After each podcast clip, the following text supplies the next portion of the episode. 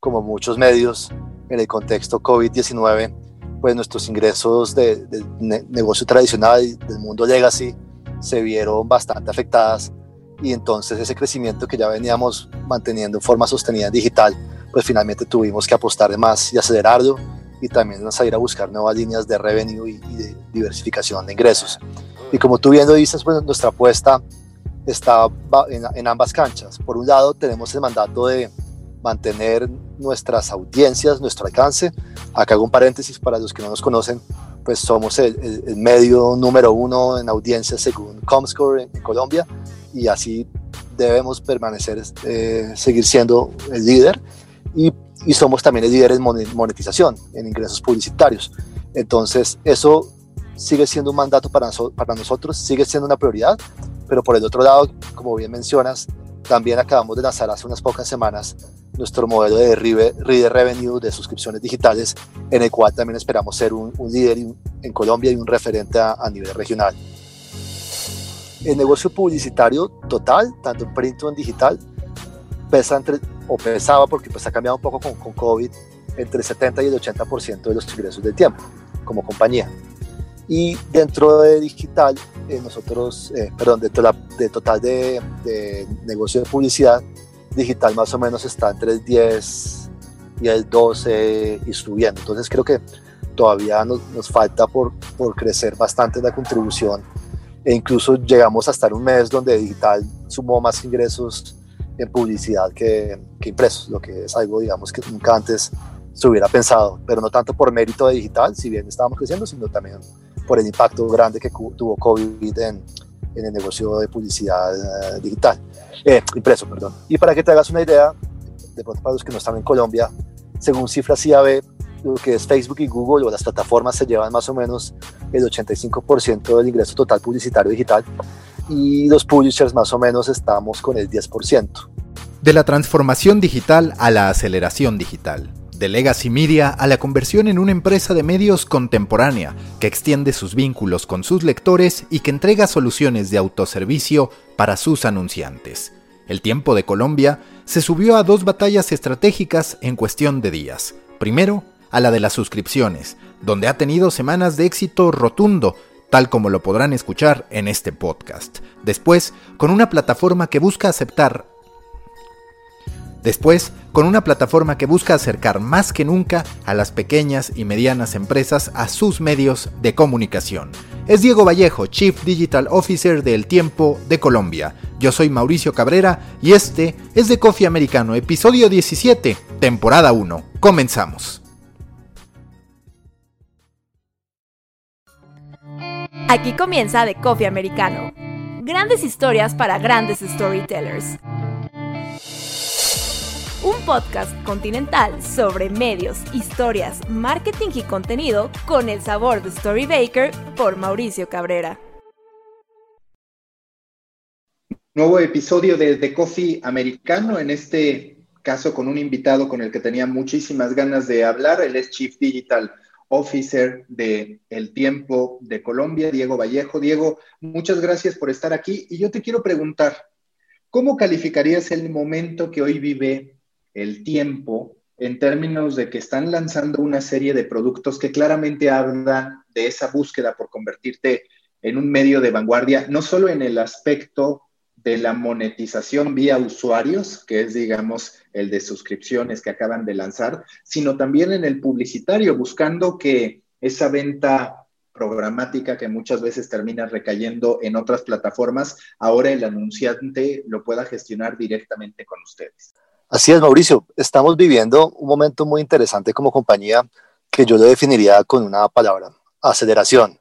Digamos, ya, ya no estamos solo en transformación digital, eh, creo que venimos en eso hace ya un tiempo, pero llegó el momento de aceleración, sea a las buenas o a las malas, a las malas también porque creo que como muchos medios en el contexto COVID-19, pues nuestros ingresos de, de negocio tradicional, del mundo legacy, se vieron bastante afectadas y entonces ese crecimiento que ya veníamos manteniendo en forma sostenida en digital, pues finalmente tuvimos que apostar de más y acelerarlo y también salir a buscar nuevas líneas de revenue y, de diversificación de ingresos. Y como tú bien lo dices, pues nuestra apuesta está en, ambas canchas. Por un lado, tenemos el mandato de mantener nuestras audiencias, nuestro alcance. Acá hago un paréntesis para los que no nos conocen, pues somos el, medio número uno en audiencias según Comscore en, Colombia y así debemos permanecer, eh, seguir siendo el líder y, y, somos también el líder en monetización, en ingresos publicitarios. Entonces, eso sigue siendo un mandato para, para nosotros, sigue siendo una prioridad, pero por el otro lado, como bien mencionas, también acabamos de lanzar hace unas pocas semanas nuestro modelo de Reader Revenue de suscripciones digitales, en el cual también esperamos ser un, líder en Colombia y un referente a, nivel regional. Entonces, mi misión desde, desde el liderazgo del área digital es precisamente ver cómo innovamos, cómo aceleramos y cómo estamos permanentemente proponiendo nuevas cosas para generar ingresos en ambos lados. ¿Cómo haces, cómo se hace culturalmente para que una empresa que vive desafíos, que algunos podrían considerar incluso crisis, pueda tomar decisiones estratégicas tan puntuales, porque no es sencillo y de hecho una de las grandes razones por las que los medios han sido lentos, digamos, en la adopción de nuevos modelos, es justo que cuando tú sientes comprometido tu modelo de negocio, en vez de pensar en soluciones distintas, intentas cómo proteger el que, el que ya está. Y muchas veces eso provoca que se cierre la puerta, la puerta a la innovación, que se cierre la puerta a otras avenidas. ¿Ustedes cómo gestionaron ese ok, mi modelo tradicional está desafiado, pero es sin duda el que me sigue manteniendo y por el otro lado tengo la calma, la templanza para construir proyectos tan estratégicos como los que ustedes están presentando. Pues mira, Mauricio, eh, al igual que, muchos otros medios, eh, vivimos ese desafío todos los días, eh, un desafío o digamos una como dualidad entre nuestro pasado, que siempre fue un pasado, digamos, atado al impreso, con un negocio muy grande, que evidentemente año tras año ha venido perdiendo participación, como, o, sea, ha ido erosionando como, como es parte natural de, de, ese negocio, pero también hemos sido muy exitosos en mantenerlo. Hoy en día el negocio de circulación de suscripciones impresas sigue siendo uno de los más grandes de Latinoamérica.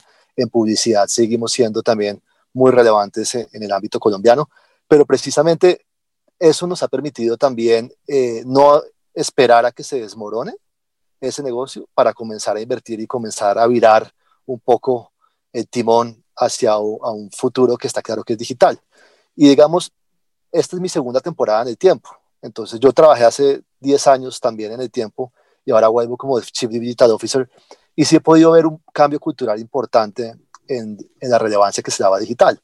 Hace 10 años, evidentemente, digital era un experimento, era algo que había que tener, era algo de innovación, pero pues había muchas incertidumbres frente a, a, a, las posibilidades de ingresos, a la relevancia que podríamos tener como, como marca. Todavía no estaban ni Google ni Facebook como jugadores relevantes, entonces era, digamos, todavía un, mundo muy diferente. Pero ahora con mi regreso, y, me lo dejaron en claro desde el mismo accionista que, que me contrató y me trajo el proyecto nuevamente, es que tienen muy claro que el futuro de la compañía está en digital.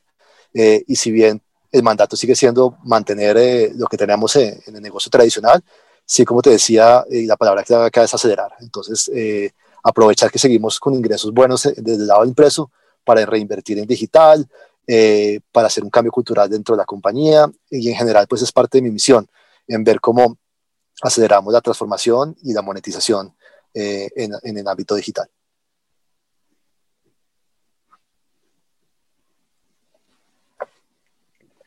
Oye, y en lo que respecta, perdón que se ha estado cortando un poquito, pero bueno, sí te escuché, sí te escuché perfecto. Eh, ¿En qué momento ustedes dicen, sí vamos a implementar un modelo de suscripción? Porque todos, en efecto, es esta pregunta constante de cuándo me atrevo, cuándo me atrevo, cuánto tiempo les llevó ese proceso y desde qué punto sí tenían claro, sí, sí lo vamos a hacer, sí vamos a saltar a ese ruedo, más allá de estar analizando posibilidades y demás, vemos que están las bases y además lo vamos a hacer bajo el modo en que ustedes lo están haciendo.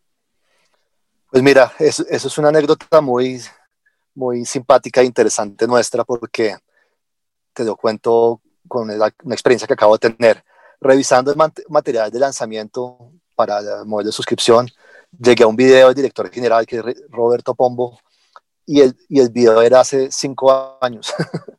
o sea, eso para decirte, el proyecto de suscripción digital lleva en la compañía cinco o seis años tuvimos no menos de dos salidas o intentos de salida que estuvieron a, pocas semanas de concretarse. El último hace casi dos años. y para decirte, nosotros somos miembros del grupo GDA, de Grupos de Diarios de América, íbamos a ser el primer, el primer medio en lanzar el modelo de suscripción digital eh, hace unos 5 o 6 años, como te decía, y terminamos siendo uno de los últimos. Ya hoy en día de ese mismo grupo ya está la Nación de Argentina, está O Globo de Brasil, está la Nación de Costa Rica, está el país de Uruguay, está el Comercio de Perú, está el Nuevo Día de Puerto Rico. Entonces terminamos siendo uno de los coleros. Pero al final yo creo que todo pasa por algo. Y, y todos estos años que nos tomamos fueron de aprendizaje, de investigación. Viajamos eh, no solo a Latinoamérica, estuvimos en otros países del mundo viendo sus modelos de suscripción digital. Eh, digamos, creo que al final habernos demorado nos sirvió muchísimo porque pudimos capitalizar el aprendizaje no solo de, de otros medios que, que, que, muy amablemente nos compartieron sus números, sus experiencias, sus modelos, sino también de, de un momento de maduración del mercado, porque como tú bien sabes, en Latinoamérica hoy en día ya el usuario promedio ya considera pagar una suscripción de Netflix, de Spotify y muchos también de, de medios informativos. Entonces yo creo que, que, nos ha servido mucho y salimos en un buen momento como compañía porque también, y creo que es una de tus preguntas que viene, eh, aprovechamos para hacer un proceso de transformación digital de la sala de redacción, que yo creo que, que haberlo hecho antes y lo hemos visto en el caso de otros competidores que creyeron que adoptar el modelo de suscripción digital era simplemente no sé, comprar una tecnología o, hacer un par de cambios, pero realmente es un cambio eh, eh, profundo en la forma de trabajar la sala de redacción, eh, en la orientación de la compañía. Entonces creo que nos tomamos muy en serio todo eso, hicimos consultorías en profundidad, las ejecutamos y cuando dijimos, bueno, todos estos elementos ya están listos, pues tomamos la decisión de salir. Y, y eso fue ahora en octubre 22. ¿Qué implica ese proceso de transformación al interior de una redacción? Es decir, en tu perspectiva, habiendo ya estudiado tantos casos de suscripción y de verdadera transformación digital en todos los sentidos, ¿qué características necesita tener una redacción del siglo XXI y sobre todo de estos tiempos en que están buscando generar ingresos por distintas vías y además ser muy eficientes en los recursos, lo que también lleva de manera lógica a un entendimiento y a un mandato, a una cultura basada en datos. Pues eso último es muy importante y voy a pasar por eso, pero creo que lo primero eh, es un entendimiento profundo de las audiencias. Entonces yo creo que, que las redacciones de hoy en día tienen que conocer muy bien a sus audiencias, tienen que reaccionar en tiempo real muy rápido a esos insights, a esos drivers de la conversación, de las búsquedas, que hay en tiempo real eh, en torno a, los diferentes nichos de audiencia. Y en general, eso todo es un proceso también de apropiación de la data, de la toma de decisiones. Entonces, si tú hoy en día vas a la redacción de tiempo, eh, pues más allá de que tenemos una, mesa central de redacción convergente, donde hay una persona de impreso, donde hay una persona de nuestro canal de televisión, donde hay una persona de la parte de, redes sociales y SEO, y hay, y hay personas, digamos, ya de, de, la parte periodística tradicional como tal digital. Eh, más allá de eso, pues ves tableros, ves Chartbeat, ves Google Analytics, ves los dashboards que tenemos hechos in-house y en general todas las decisiones que se toman hoy en día en la redacción eh, están basadas en data. También hoy en día nuestro modelo de sala de redacción implica que tenemos metas de producción por sección, eh, por casi que por periodista, tenemos metas de páginas vistas, de usuario, más adelante vamos a migrar a metas también de, de fidelización y de, de, conversión hacia suscripciones. Entonces yo creo que, que al, el haber sido capaces de montar todo ese andamiaje de, de, conocimiento de audiencias, de productividad, de, digamos, de apropiación de la data, de toma de decisiones de data, es, es parte fundamental de esto, pero esto solo se puede dar también si hay un cambio cultural, porque pues evidentemente hay periodistas que, que vienen haciendo las cosas o que venían haciendo las cosas muy por olfato, que saben, que dicen, no, pues eh, yo hago esta nota porque creo que va a funcionar, o, eh, o, o, hacían la nota y ni siquiera se, se, tomaban el esfuerzo de ver qué impacto generó eh, en la audiencia. Entonces ya todo, todo ese tipo de periodistas creo que ya no hacen parte de nuestra sala de redacción. Hoy los periodistas están súper encima de, de, como te decía, de, cuáles son esos insights, cuáles son esos drivers que, que, están moviendo las conversaciones, las audiencias. Apenas escriben una nota, están mirando cómo, mover, cómo moverla, están revisando el impacto que generaron cada uno de esos contenidos. Entonces, toda esa parte cultural y de apropiación de, de la data creo que es parte fundamental de la transformación digital de una sala de redacción y creo que es un paso obligatorio para cualquier medio que, que piense eh, pues lanzarse en serio un modelo de suscripción digital, porque finalmente un modelo de suscripción digital como, como, lo, como, se, como, como, lo ve uno en la literatura y, ya en la práctica es, es un embudo de conversión, donde tú en la parte superior pones, digamos, al total de tu audiencia, de esos usuarios golondrinas, los que de pronto son casuales, poco a poco tratas de, de, de engancharlos, de fidelizarlos hasta que los vuelves eh, suscriptores y esos suscriptores después quieres que no se te vayan, se vuelvan usuarios fieles, ideales. Entonces todo eso es a través de contenido, a través de data y como te decía, de un conocimiento transversal de la audiencia desde que son golondrinas arriba para poderlos llevar a usuarios, suscriptores y fieles. Entonces ese es el gran reto. Y que esto que mencionas es súper relevante porque todos los marqueteros entienden el tema del funnel. Tristemente, hasta que nos vimos en la necesidad, muy pocos periodistas sabían de la existencia del funnel o entendían que ese mismo proceso debía seguir para los medios de comunicación. Y otro factor que, a ver si coincides, en marketing siempre está este concepto del buyer persona para tener súper claro a quién es, a quién tú quieres conseguir a quién es, a quién le vas a estar hablando y demás. En el caso de los medios de comunicación, ahora podríamos hablar del reader persona, por decirlo de alguna manera, que increíblemente durante mucho tiempo los medios lo que dijimos es, pues vamos a pedirle a Facebook que nos dé gente de este lugar y en este rango de edad. Y prácticamente hasta ahí terminaba nuestro deseo por saber más del usuario o por poder segmentar. ¿Te parece que uno de los grandes pecados de los medios fue no entender que eran una empresa como todas y que debía haber una profundidad en términos de conocimiento de marketing?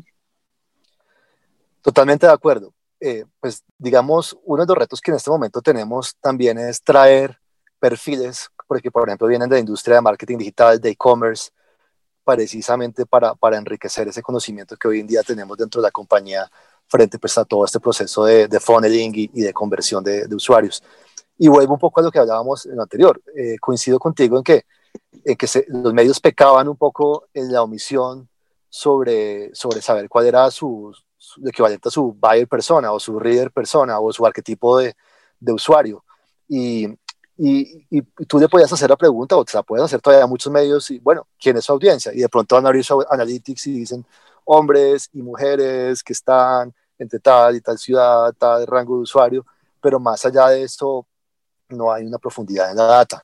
Nosotros hemos tenido la fortuna de, que previo a, esto, nosotros arrancamos un, proceso, digamos, eh, muy estructurado de, enriquecimiento de la data. Nosotros tenemos pues, un DMP muy robusto que es BlueKai, pero tengo la, tenemos la fortuna, como les decía, de, tener otros negocios transaccionales. Nosotros tenemos un, buscador de empleos que se llama empleo.com, tenemos un buscador de viviendas, tenemos un, marketplace de, de vehículos, y tenemos una base de datos offline, de eventos y en general hemos hecho un ejercicio de, de cruce de, de, data y de enriquecimiento de first party data y, y, y, ahorita temas de second party data también que nos permiten ir enriqueciendo la, la, eh, el perfil de nuestros usuarios. Y, nosotros hoy en día podemos decir que si bien tenemos más de 40 millones de, de usuarios únicos, tenemos más de, no sé, 12 millones de usuarios con correo electrónico, 7 millones y medio de usuarios, digamos, bien caracterizados en cuanto a nombre, apellido, direcciones y otras variables.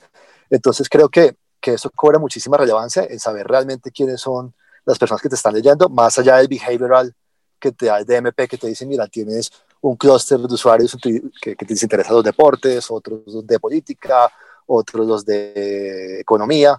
Entonces creo que, que ir enriqueciendo también la data y, es, es parte de, ese nuevo oro que, que, llaman en la industria, ¿no? De, y por eso Facebook vale lo que vale, Google vale lo que vale, porque tienen cualquier cantidad de datos sobre nosotros. Y los medios, si bien amasábamos esos niveles gigantes de audiencia, finalmente eran data anónima, con los cuales, más allá de, de, una segmentación publicitaria muy general, pues no podías hacer nada más allá de eso. Entonces creo que, al, haber entrado nosotros hace unos años en eso, nos permite hoy en día poder comenzar a explotar esos activos que ya teníamos en cierta forma madurados. ¿Cómo evitas que se frivolice el alcance de una métrica? Hablando sobre todo del tema de páginas vistas, que es el que siempre tienta al periodista o al creador de contenido a usar cualquier método para lograrlo, sobre todo cómo lo equilibras también en un momento en el que, como dices, pues cada vez será más relevante atender las métricas de fidelización, que ahí puede ser mucho más el tiempo promedio del usuario, el número de veces que te visita un usuario, en fin, ¿cómo estás y cómo están implementando estos cambios en las métricas y este entendimiento para que la persona siga sabiendo que se necesita una gran audiencia para el tiempo, pero también audiencia de calidad que pueda derivar en que sea un suscriptor y demás. Sí, esa es una muy buena pregunta. Eh, y ahí, digamos, voy a hacer, digamos, dos, dos, dos eh, precisiones sobre nuestro modelo que de pronto son eh, eh, hablaré demasiado, pero, pero creo que es relevante para la conversación.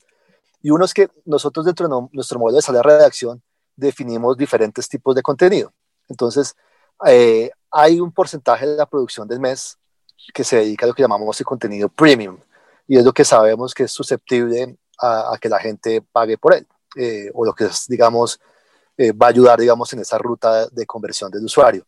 y es lo que llamamos el contenido diferencial pero, pero tenemos diferentes categorías de contenido también y, y, una de ellas también está orientada al alcance. Entonces, como te decía, nosotros sí tenemos el reto, por un lado, de, de seguir siendo el número uno en publicidad y en páginas vistas y en usuarios, pero por el otro lado también convertir. Entonces, precisamente logramos dentro del modelo de sala de redacción una forma de operacionalizar eso eh, para, para, para, poder tener una gestión de ese número y de esa métrica en el día a día.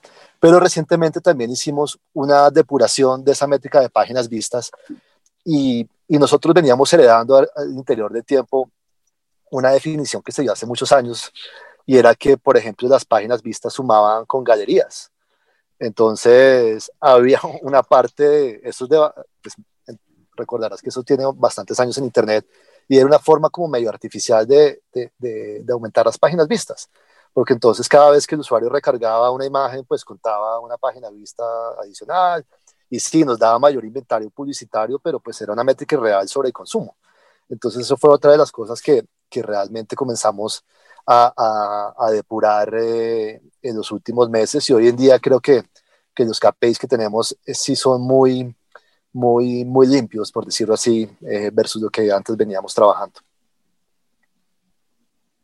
¿Te parece que pronto, que en algún punto va a bajar el límite de artículos que le están dando al usuario? Hoy tienen un meter paywall elevado, digamos. ¿Crees que la tendencia va a ser que ese acceso gratuito se va a ir bajando?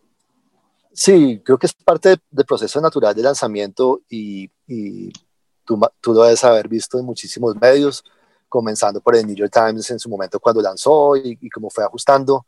Lo hemos visto en los diferentes casos de negocio que hemos estudiado, pero evidentemente pues estamos en un momento inicial donde, de transición y aparte, eh, creo que iba a ser una de tus preguntas, pero acá la anticipo, pues nosotros realmente eh, vamos con un, un modelo eh, algorítmico, eh, dinámico, que como tal, digamos, apenas estamos terminando de hacer el setup y de poner en marcha.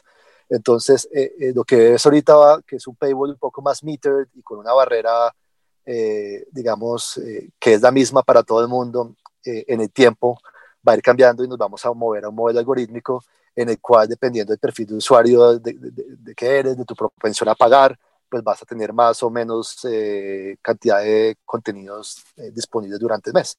Entonces, digamos, sí va a haber una regla general, que obviamente vamos a ir ajustando sobre tiempo, pero en general eh, lo que va a determinar esa altura o, esas reglas de tratamiento para cada uno de los usuarios precisamente es ese nivel de enganche y, y, de, y de relacionamiento que tiene con nuestros contenidos y con nuestra marca.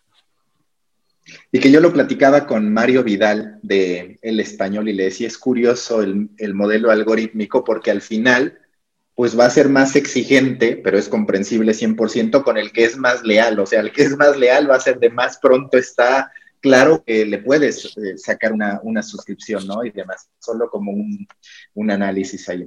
Curioso que hago. El otro, el otro componente que te quería preguntar es, ¿qué milestones se han puesto ustedes? ¿Qué timeline tienen trazado para el tema de suscripciones? Así como el New York Times habla de 10 millones para el 2025, que lo va a lograr, me parece que antes por ahí del 2023 o algo por el estilo, porque va bastante bien. ¿Ustedes qué milestone tienen en términos de decir esto está funcionando? Pues mira, en este momento no te puedo hablar de, números absolutos, lo hemos estado hablando como compañía y, pues no queremos, digamos, todavía dar un señalamiento al mercado, pero sí te puedo dar varios hitos que de pronto te pueden ayudar a ubicarte. Digamos, nosotros lanzamos el 22 de octubre, lo que quiere decir que, que estamos a unas más o menos tres semanas de, de haber lanzado un poco más. En este momento llevamos ya lo que esperábamos haber hecho casi que en el mes 4. Entonces, eh, arrancamos con el pie derecho, entonces eh, con unos muy buenos números. Y un poco lo que esperábamos hacer en los primeros seis meses, vimos que lo vamos a cumplir en un mes, un mes, un mes, un mes y medio. Entonces, eso para decirte que, que hemos tenido una muy buena respuesta por parte de nuestra audiencia.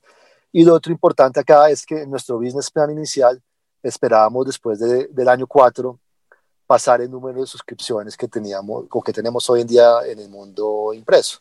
Entonces, si ahí haces un poco de inteligencia y, te averiguas en qué número estamos de impreso, pues vas a saber más o menos cuáles son esas cifras.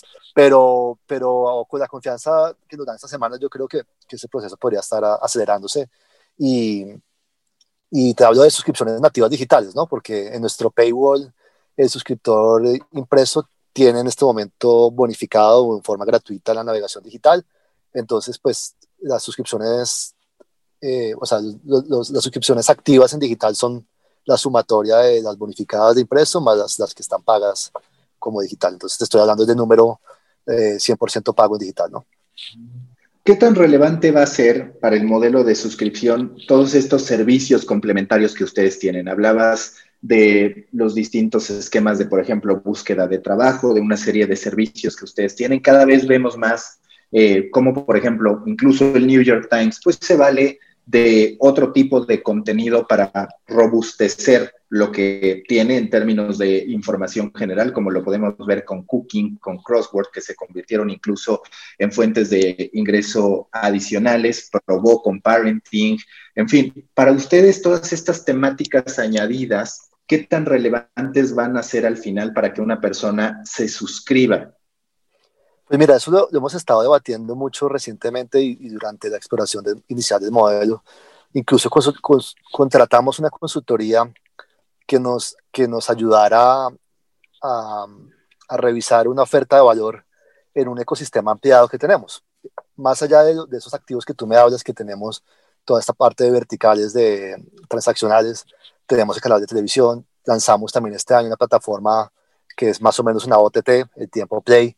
Eh, también hacemos parte de un grupo financiero muy grande que tiene en sus saberes eh, pues toda la parte financiera, tiene temas en entretenimiento, tiene temas en hotelería.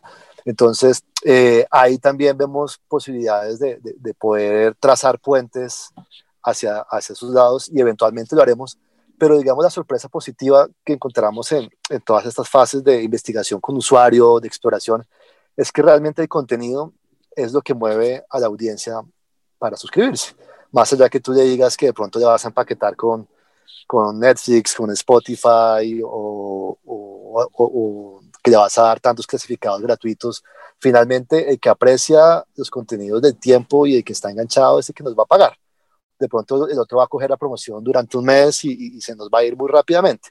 Entonces creo que, que donde sí pensamos profundizar mucho es precisamente en, la puesta en contenido eh, y hacia allá tenemos muchas opciones también. Nosotros tenemos en la parte impresa una cantidad de revistas de nicho, de estilo de vida de hombres, estilo de vida de mujeres, para bebés y, padres. Entonces ahí creo que hay oportunidades. Tenemos un diario económico que es portafolio, eh, que entonces evidentemente eh, un bundle o un empaquetamiento con, con este tipo de contenidos, pues creo que sí es, puede ser un futuro cercano para nosotros. Al momento de decidir el, approach, el programa de suscripción, ¿cómo armaron? Es decir, ¿cómo está integrado hoy el equipo que busca las suscripciones. Hablaste de un apartado, digamos, de gente que está haciendo contenido premium. ¿Qué piezas ustedes integraron que se enfocan directamente en el programa de suscripción para que la gente entienda pues, qué es lo que se puede llegar a requerir cuando se trata de hacer algo de este tipo? Sí, esa es una buena pregunta y esa información, por ejemplo, la hemos compartido con nuestros colegas de, de Grupo Diarios de América y cada uno tiene un enfoque bastante diferente. Nosotros decidimos hacer un, un enfoque muy interdisciplinario y de pronto dándote los ejemplos vas a entender. Eh, si bien la cabeza del proyecto soy yo, eh, desde el, desde el lado digital, pagado 100% en el business plan, creo que no hay más de nueve personas en suscripciones digitales, pero nos apoyamos en capacidades y en áreas que ya existían dentro de la compañía. Entonces te pongo un ejemplo. Eh, desde la sala de redacción se designó solo una persona como, como digamos, el interlocutor o, el responsable de Paywall, si bien, digamos, es una estructura gigante en digital que está respondiendo por los indicadores. Ya teníamos un, área de, data, de, data y business intelligence y de audiencias, que también es un área bastante grande dentro de la compañía, pero entonces hay más o menos tres o cuatro personas que están interactuando en el proyecto. Teníamos un área ya de, de suscripciones o de circulación que le llamamos nosotros, donde el mismo gerente de circulaciones de circulación, perdón, responde por las suscripciones de impreso y de digital.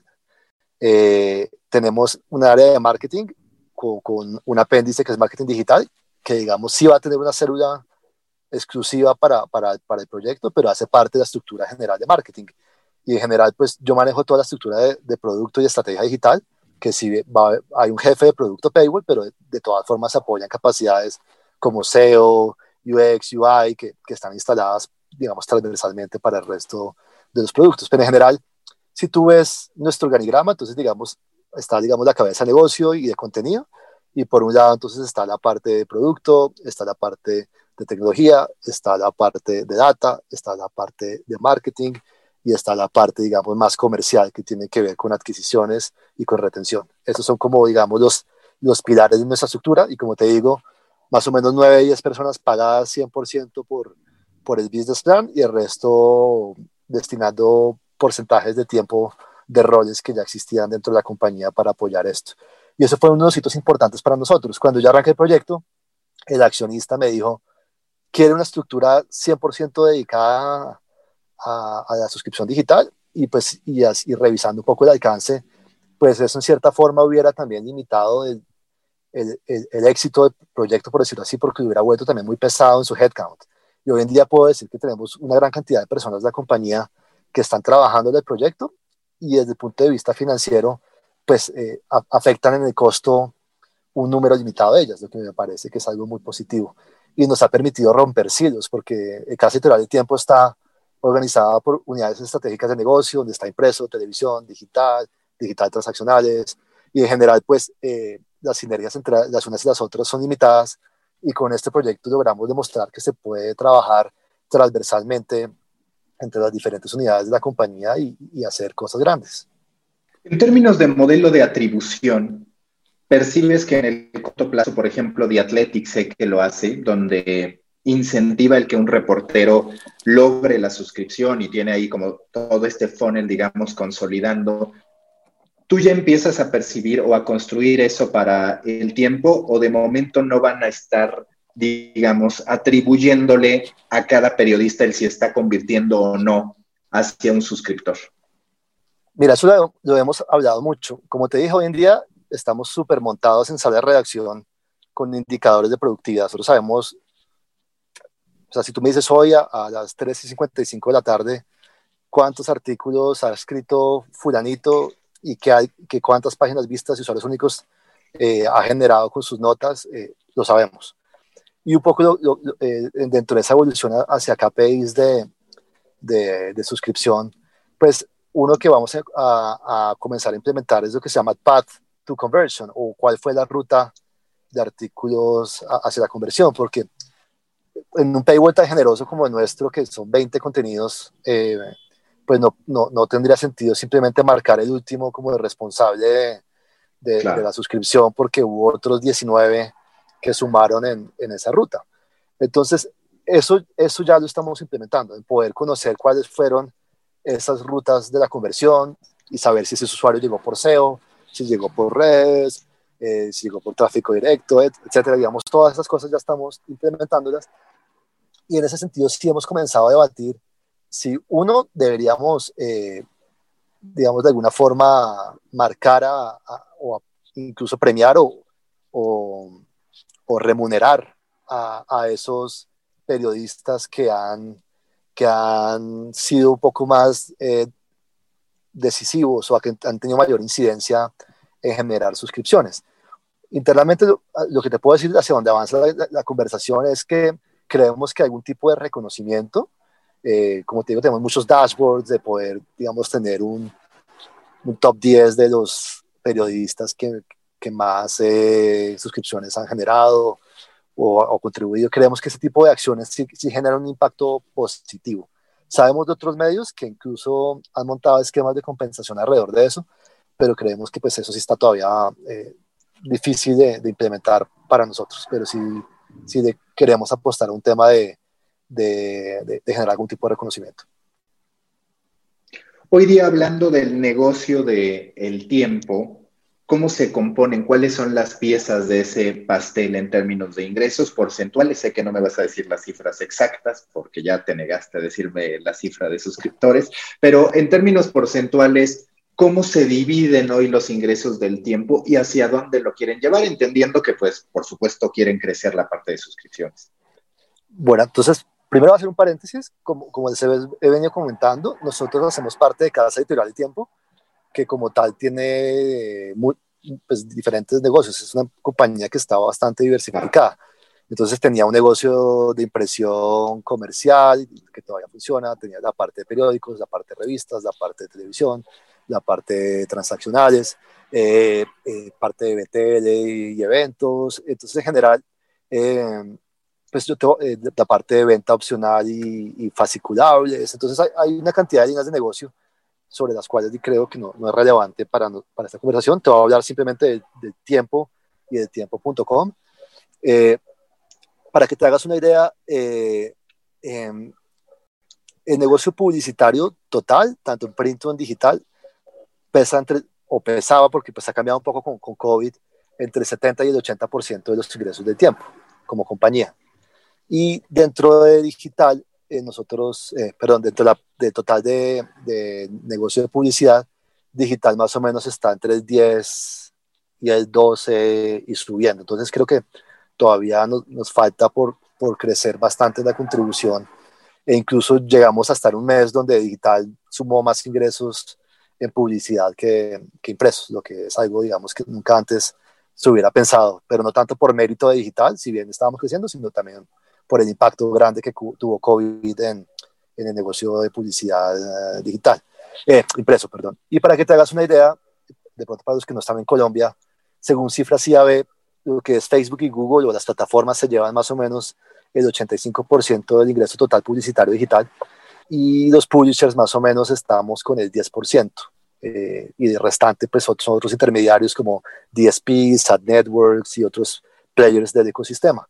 Y de total de los publishers, el tiempo es el número uno, teniendo un poquito más del 30% del share de, de, publishers. Entonces, un poco para que entiendas dónde están nuestros números. Pero lo que sí te puedo decir es que llevamos, o sea, si bien también tuvimos un impacto grande en COVID, de publicidad en digital, eh, la recuperación ha sido muy rápida y llevamos tres meses de, de sobrecumplimientos de, más de 130, 140% de los targets que teníamos de ventas originales del año. Entonces creemos que, que estamos en un buen momento de aceleración en, digital dentro de la compañía. Y eh, ya para cerrar esa pregunta, pues también decirte que parte de lo que esperamos de, de, del negocio de suscripción digital es que más o menos en 3, 4 años podamos poner una barra del mismo tamaño de ingresos de lo que hoy en día tenemos en negocios de publicidad. Entonces creemos que por ahí en más o menos 3, 4 años vamos a tener los mismos ingresos en, en, suscripciones digitales al año de lo que hoy en día tenemos al año en publicidad. Entonces estaremos multiplicando por dos nuestros ingresos digitales en más o menos tres años, creemos. Ahora, ¿qué esperan del tiempo Ads, esta plataforma que ustedes acaban de anunciar de autoservicio para los anunciantes, cuáles son los objetivos que se han puesto ahí y cómo, digamos, van a incentivar el que estos anunciantes pauten a través de la plataforma y no subasten a través de eh, la venta programática por plataformas de terceros?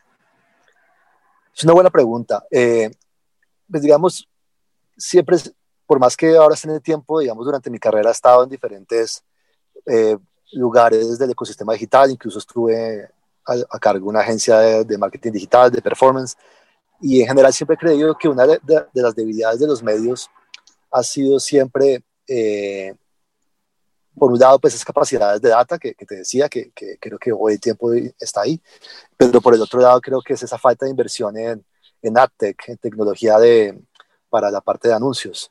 Y, y una desventaja coyuntural que, que veía dentro de los medios es precisamente esa parte de autoservicio, donde Facebook y Google tienen la capacidad de, y otras plataformas de, de que cualquier persona con una tarjeta de crédito puede entrar y en pocos pasos y solitos pueden montar su campaña y dejar andando.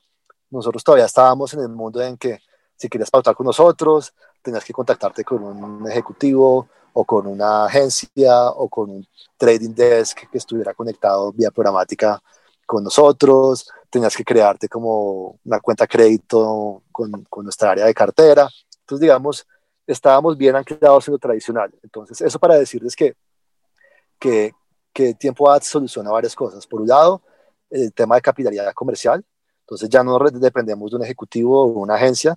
Eh, entonces, ahí creemos que vamos a tener mayor alcance dentro de Colombia, incluso en otros países, porque pues eh, tenemos una tienda abierta todos los días a cualquier hora para que la gente pueda pautar.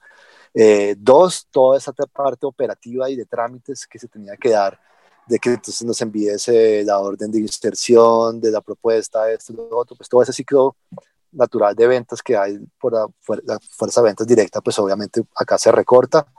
Eh, tres, también la operatividad y, y, pues pocos minutos queda ahí. Y ya la segunda parte de la pregunta que me hacías es, eh, por, ¿cómo hacemos para incentivar? Pues ahí tenemos un, un, reto grande porque hemos visto que en nuestra industria eh, las muchas personas que toman las decisiones y que están en las agencias eh, piensan que Facebook y Google es, o sea, en cierta forma pareciera que, que son las únicas plataformas que existen para ellos. entiendo que, que, digamos, son, hay un cierto sesgo en el mercado hacia el performance hoy en día, y, todas las marcas quieren eh, eh, pagar por resultados eh, y se han olvidado pues que existe el branding y el, y el brand performance, pero en cierta forma pues también creo que nosotros desde tiempo ads, y a, eso iba, también vamos a evolucionar a, comenzar a, a, dar opciones que, que, pueden estar un poco más en línea con, con esa tendencia en, en el mercado. por otro lado, pues también vamos a disponibilizar las audiencias que hemos construido eh, por nuestro DMP, entonces hay una capacidad de data que ya nace dentro de la plataforma y eso es parte del de diferencial que hoy en día tenemos. Eh, y por el otro lado, eh, pues, por ejemplo, nosotros sí tenemos disponible en, en, programática abierta pues, lo que llamamos nuestro inventario remanente, ¿no? Entonces, no es lo mismo comprarnos directamente o comprarnos por programática directa, por deals, o comprarnos por el tiempo ads, porque vas a tener mejor inventario, con mejor viability, con mejores CTRs. Entonces yo creo que desde ese sentido eh, hay una oferta de valor interesante para, para, la gente que decía comprarnos por ahí. Estamos pendientes de, de, realmente comenzar a hacer de ruido, hacer algo de marketing, comenzar a hablar con, con, con clientes, con startups, pero que estábamos, como te digo, primero saliendo de la parte técnica y de producto, estamos en un soft launch, eh, pero ya próximamente entraremos a, a tratar de, de, meterle un poco más de, de tracción de, pues, por parte de, de clientes finales a, a, nuestra plataforma. Pero lo que te digo, y, y, lo otro interesante de Tiempo Ads es que también lo, lo construimos como, como algo agnóstico a nuestra, a nuestra inventario y nuestros activos digitales. Y te pongo un ejemplo, si el día de mañana, por ejemplo, la Nación o el Comercio o cualquier otro medio quisiera eh, tener esta plataforma, nosotros casi que la podemos licenciar y simplemente la enchufan y la desenchufan a su ad server, a sus sistemas de gestión comercial y, les quedan dando eh, perfectamente. Entonces creemos que por ahí puede haber también una posibilidad de negocio, así como lo hizo el Washington Post con ARC, eh, y otros medios que, que, han visto de, pronto en la tecnología también una posibilidad de generación de ingresos, eh, licenciando pues cosas que, que, han hecho para, para su propia operación, dado en un segundo momento lo sacan para, para disponibilizarlo con terceros.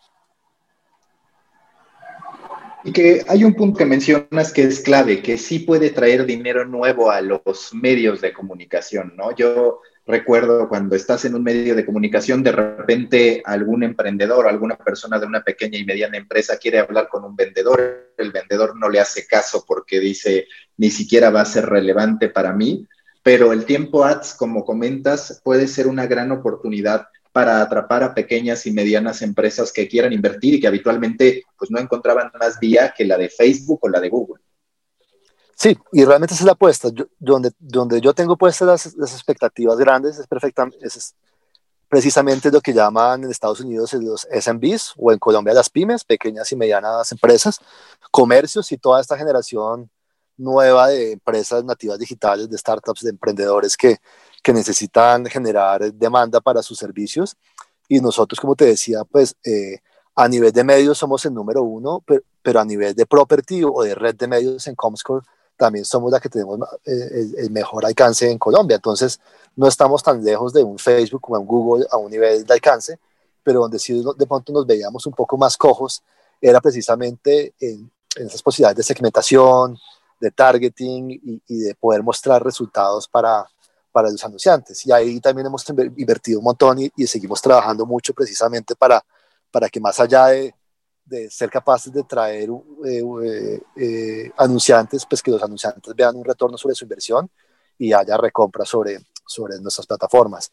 Entonces creo que sobre tiempo ads vamos a ir montando muchas de, de estas cosas que hemos venido experimentando, de estos nuevos productos que hemos venido testeando y en general creemos que va a ser un, un, producto bien competitivo y como tú dices, la expectativa es que nos permita subir ese share porque pues para, para toda la industria, digamos, es, es bien frustrante que, que, que la inversión en publicidad digital crezca a doble dígito. En Colombia venimos los últimos años creciendo al 20, 25, 30% año a año, pero de esa plata, eh, como te decía, menos del 10% de, de, cada uno de esos dólares se queda entre los publishers, dentro de los medios, y lo demás se nos va. Entonces, en la medida que, que plataformas como estas puedan generar de valor a los anunciantes, yo creo que, que podemos garantizar que, que esos pesos que hoy en día se nos están yendo o esos dólares eh, regresen con los medios.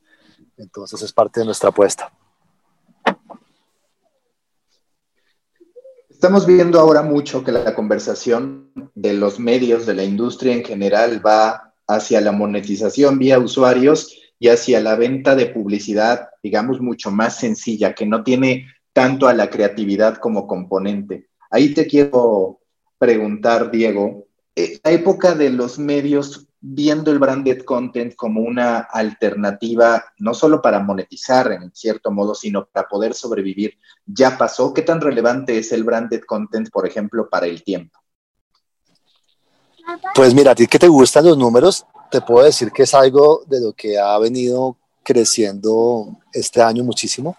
Nosotros arrancamos el año con un share de branded content más o menos del 15% sobre los total de los ingresos de publicidad digital Hoy en día ya estamos entre el 20 y el 25. Eh, entonces eso para decirte que, que, para mí no es algo del, pasado, sino algo del presente. Y de hecho, volviendo un poco frente a la comparación que se puede hacer de los medios frente a, las plataformas, pues hay algo que no tienen las plataformas, es esa capacidad de generar contenido. Eh, y esos activos que tenemos nosotros y credibilidad de, de esas marcas frente a las audiencias. Entonces yo creo que es algo que el tiempo ha sabido explotar muy bien, eh, esa fortaleza que tienen esas marcas, esa credibilidad que tienen las audiencias frente a esas marcas y esa capacidad instalada que tenemos de creación de contenidos. Y acá hablo de, no solo de las noticias normales, eh, sino también de podcast, de video, y en este momento tenemos un pequeño boom del streaming y de los eventos online, donde también hemos comenzado a tener un, unos ingresos muy importantes alrededor de esto. ¿Cuánto invirtieron para poder desarrollar el tiempo ads? Porque en Latinoamérica es bastante conocido el hecho de que de que vaya, los medios no apuestan por tecnología, no apuestan por invertir. ¿De cuánto fue la inversión del tiempo? Pues mira, eh, nosotros fuimos muy también afortunados en el sentido que ese proyecto lo, lo postulamos al Google Innovation Challenge del 2019 y Google eh, nos fundió el 70% del proyecto. Ese 70% del proyecto fueron 250 mil dólares. Y esa es información pública, pues que no tengo problema en dártela. Y pues si haces la regla de tres, pues ahí el proyecto fueron un poco de 320 mil dólares. Eh, evidentemente eh, es una suma importante que de pronto si no hubiéramos tenido a Google eh, ayudándonos, pues hubiera sido difícil para la compañía en estos momentos pues poder invertir eh, esta suma y como sabes también estábamos sacando Paywall en paralelo con unas inversiones importantes, entonces creo que, que, que haber ganado esa, esa convocatoria y, ese apoyo de Google fue fundamental pues para poder, pues, haber podido ejecutar el proyecto. Recta final de, de Coffee, ¿Qué pasa con Colombia en términos de emprendimiento mediáticos? Vaya, yo entiendo que tú estás en el gigante, digamos, en, el medio más poderoso de Colombia, pero en tu perspectiva, ¿qué falta para que se detone también el movimiento emprendedor en términos de medios en Colombia? Pues mira, esa es una, una, una, buena pregunta y en mi pasado reciente, antes de tiempo, pues yo, yo estuve haciendo consultorías medios y estuve tratando de hacer emprendimientos medios y realmente es es difícil bajo el negocio publicitario alcanzar una masa crítica que te permita pues, pues eh, costear tu operación. O sea, si necesitas varios millones de usuarios únicos eh, para tener unos ingresos eh, publicitarios relevantes que te permitan sostener un medio. La última pregunta de siempre en The Coffee Americano, si tú fueras un tipo de café a partir de tu personalidad, de lo que quieres proyectar, ¿A qué sabría el café Diego Vallejo? Yo sería un, expreso doble. ¿Por qué? Eh, no, porque digamos, eh, todo en mi vida lo hago con, intensidad eh, y, también creo que, que, voy a, en el carril de alta velocidad, por decirlo así, me gusta siempre em, asumir retos, eh, riesgos calculados y en general creo que, que, el mundo es de los valientes, de los que se atreven. Y creo que en el café, pues lo más intenso y lo más fuerte y lo, lo que más te aporta adrenalina y, y, lo que más cafeína te da para, para un día intenso es el espresso, ¿no? Listo, Diego. Muchas gracias y mucha suerte tanto con el programa de suscripción como con el tiempo ads. Bueno, seguimos en contacto y un saludo a toda la audiencia. Busca la próxima semana un nuevo episodio cargado con grandes historias continentales, endulzado con acento latinoamericano y narrado por grandes storytellers. De Coffee Americano, un podcast de storytellers para storytellers. Un podcast de Storybaker por Mauricio Cabrera.